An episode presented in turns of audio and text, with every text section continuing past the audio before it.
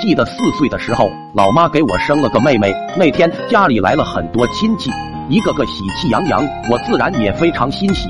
可是不知道哪个亲戚突然偷偷的在我耳边说：“以后你就不是大宝贝了，女儿可是爹妈的小棉袄。有了女儿，儿子就变成了一根草。”当时我就震惊了，啥呀？我不是爹妈的大宝贝了吗？有些伤感的我半信半疑的来到妹妹房间。深深的打量着这个小不点，为了确认自己到底还是不是大宝贝，就开始试探。先假装抱妹妹，还没抱起来，老爹就看见了，顿时一个耳刮子就削过来，给我都打懵逼了。自己走路都不稳，抱啥抱？赶紧滚犊子！看到老爹变了脸色，不死心的我，于是假装给妹妹拿奶粉，路上顺便就吸了两口，又被老爹看见，一脚踢在屁股上。嘴那么脏，把你妹妹弄生病了怎么办？以后离奶瓶远点儿，还不滚犊子！这回算是实锤了，我真的已经不是大宝贝了。顿时仇恨蒙蔽了我的双眼，不能让妹妹抢走我的宠爱。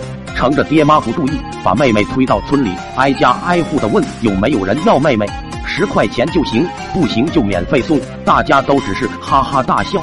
无奈只能推回家，想着每次闯祸，老爹都让我滚犊子，我脸皮厚才能赖着不走。要是妹妹闯祸了，女孩子脸皮薄，被老爹骂几句，说不定真就滚犊子了。时光飞逝，妹妹也能跑能跳了，于是开始了我的 B 计划。激动的带着妹妹来到我家牛棚，老妹儿啊，这里蚊子太多了，老牛好可怜啊，你把这草点了，蚊子就没了。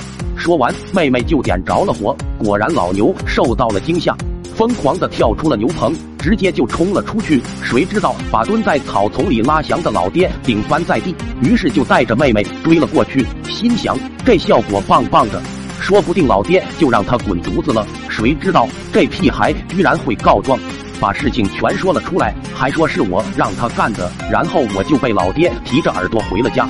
再然后就是男女混合双打，别提有多惨了。你以为这就结束了？怎么可能？那天我在写作业，想看动画片又不敢开电视，哥我去门口放风，你看动画片吧。老爹来了，我就学猫叫，心想这屁孩终于开窍了，于是就打开了电视。他也真的到门口放风去了，我慢慢的就看得入了迷。然后点个关注吧。